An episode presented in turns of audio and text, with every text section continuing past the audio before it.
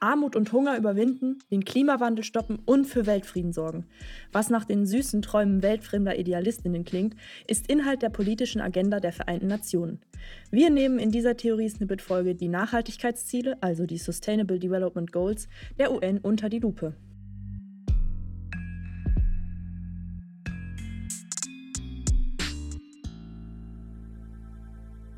Hallo und herzlich willkommen zu einer neuen Folge von Space Economics, dem Geografie-Podcast.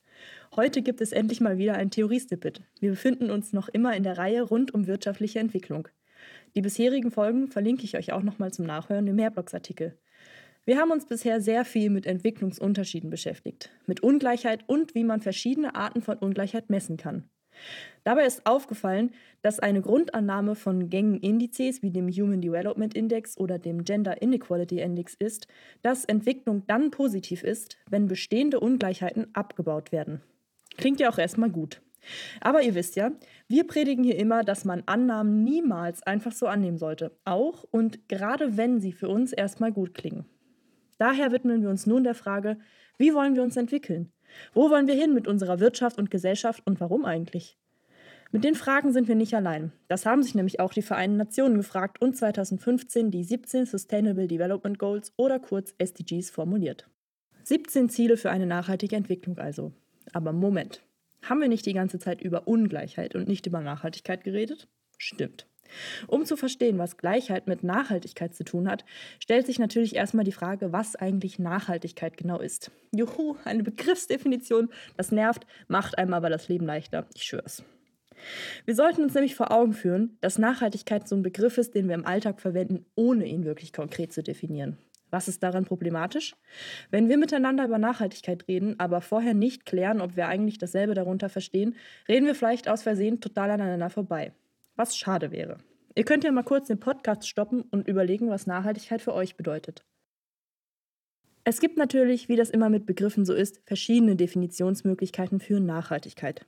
Das hängt auch immer davon ab, wer in welchem Kontext über Nachhaltigkeit spricht. Da wir uns hier mit den SDGs beschäftigen wollen, werden wir als Arbeitsdefinition die Definition für Nachhaltigkeit verwenden, die auch den SDGs zugrunde liegt. Nachhaltigkeit wird hier verstanden als Befriedigung der Bedürfnisse der Gegenwart ohne Infragestellung der Bedürfnisbefriedigung künftiger Generationen.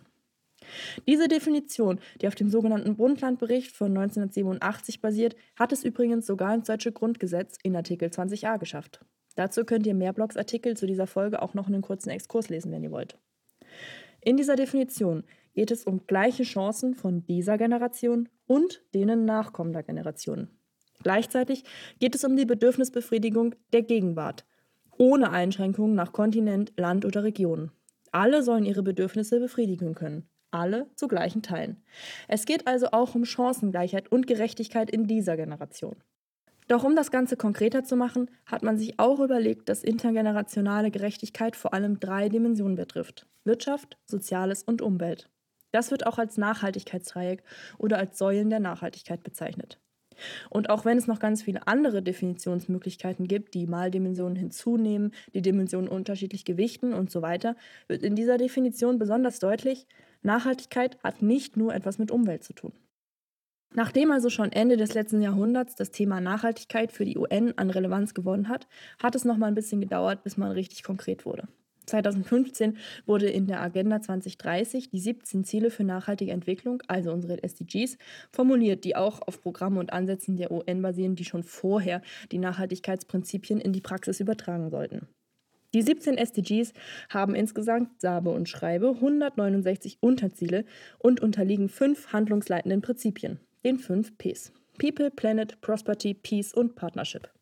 Sie stehen für Schwerpunkte in SDGs, die Würde des Menschen, den Schutz des Planeten, die Förderung des allgemeinen Wohlstandes, die Förderung von Frieden und den Aufbau globaler Partnerschaften. Und auch hier dürftet ihr wieder den engen Zusammenhang zum Thema der Gleichheit bzw. dem Versuch, Ungleichheit abzubauen sehen. Alle 193 Mitgliedstaaten der UN haben die SDGs 2015 ratifiziert, sich also verpflichtet, die SDGs bis 2030 nach und nach umzusetzen. Daher auch der Name Agenda 2030, den ihr vielleicht schon mal in dem Zusammenhang gehört habt. Dafür soll jeder Staat die Ziele in seinem politischen und ökonomischen Programm einarbeiten. Natürlich können sich aber auch regionale und kommunale Strategien an den SDGs ausrichten.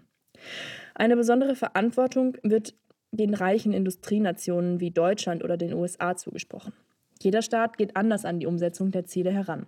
Deutschland hat einen ziemlich ausführlichen Plan erstellt, wie die Transformation zu einem nachhaltigen Staat aussehen soll und das Ganze in der sogenannten deutschen Nachhaltigkeitsstrategie festgehalten. Auch die verlinke ich euch natürlich nochmal in aktueller Fassung. Doch es kam jetzt auch schon immer wieder dieses Wort Entwicklung. Dabei ist wichtig, dass das ein Prozess ist, nicht etwas, was man einmal macht und dann ist man fertig. Also haben sich die UN auch Gedanken gemacht, wie man diesen Prozess oder die Fortschritte in dem Prozess messen könnte. Dabei rauskam, haltet euch fest und Trommelwirbel, ein Index. Ihr wisst ja inzwischen, dass Indizes nützlich sind, aber auch so ihre Tücken haben können. Gerade wenn, wie bei den SDGs, weiche Faktoren operationalisiert werden sollen.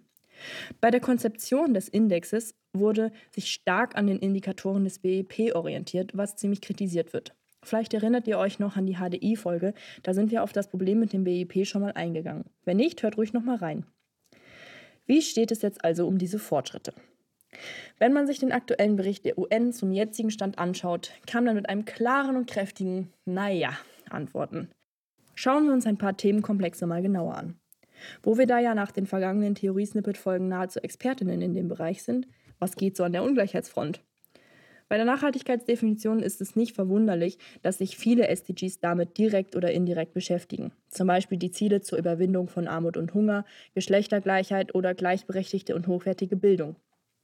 An den Zielen wird auch nochmal deutlich, dass es um mehr als nur die Umwelt geht. Es geht darum, dass die Art, wie wir leben, keine anderen Personen gefährden oder auch nur einschränken soll. Weder in Zukunft, was ja meistens mit Nachhaltigkeit verbunden wird, noch jetzt. Nun ja, das erscheint leider noch häufig ziemlich weit entfernt. Dabei waren wir zumindest bei einigen Themen wie der Verbesserung des Zugangs zur Bildung gar nicht mal so schlecht dabei. Allerdings hat dann die Covid-19-Pandemie auch ganz schön reingehauen. Nach Angaben der UN wurden 2020 um die 120 Millionen Menschen durch die Pandemie in extreme Armut gedrängt. Aktuellen Prognosen zufolge liegt die Armutsquote bis zum Jahr 2030 dann bei 7 Prozent und nicht wie ein Ziel formuliert bei Null. Auch der Hunger wurde durch die Pandemie deutlich verschärft. 20 Jahre an Fortschritt in der Bildung wurden aufgehoben. Und wie aus den vergangenen Theorie-Snippet-Folgen vielleicht schon bekannt ist, sieht es mit der Geschlechtergleichheit auch nicht gerade rosig aus. Ein weiterer Schwerpunkt in den SDGs sind Ziele rund um das Thema Klimawandel und Umweltschutz. Das ist vielleicht das Themenfeld, was wir so intuitiv am meisten mit Nachhaltigkeit in Verbindung bringen. Und es ist auch ziemlich aktuell. Man denke nur an die Fridays for Future Bewegung, die sich dafür einsetzt, dass das 1,5 Grad Ziel des Pariser Klimaabkommens eingehalten wird. Die Vereinten Nationen haben sich mit diesem Abkommen darauf geeinigt, dass die Erderwärmung im Vergleich zur vorindustriellen Zeit nicht höher als 1,5 Grad werden soll. Weil man nicht wirklich weiß, was das dann für die Erde genau für Folgen hätte. Beziehungsweise weil die Konsequenzen, die man schon vorher vorhersagen kann, eher, um es vorsichtig auszudrücken, ungemütlich sind. Die Einhaltung des 1,5 Grad Ziels ist also eigentlich erstmal keine allzu krasse Forderung.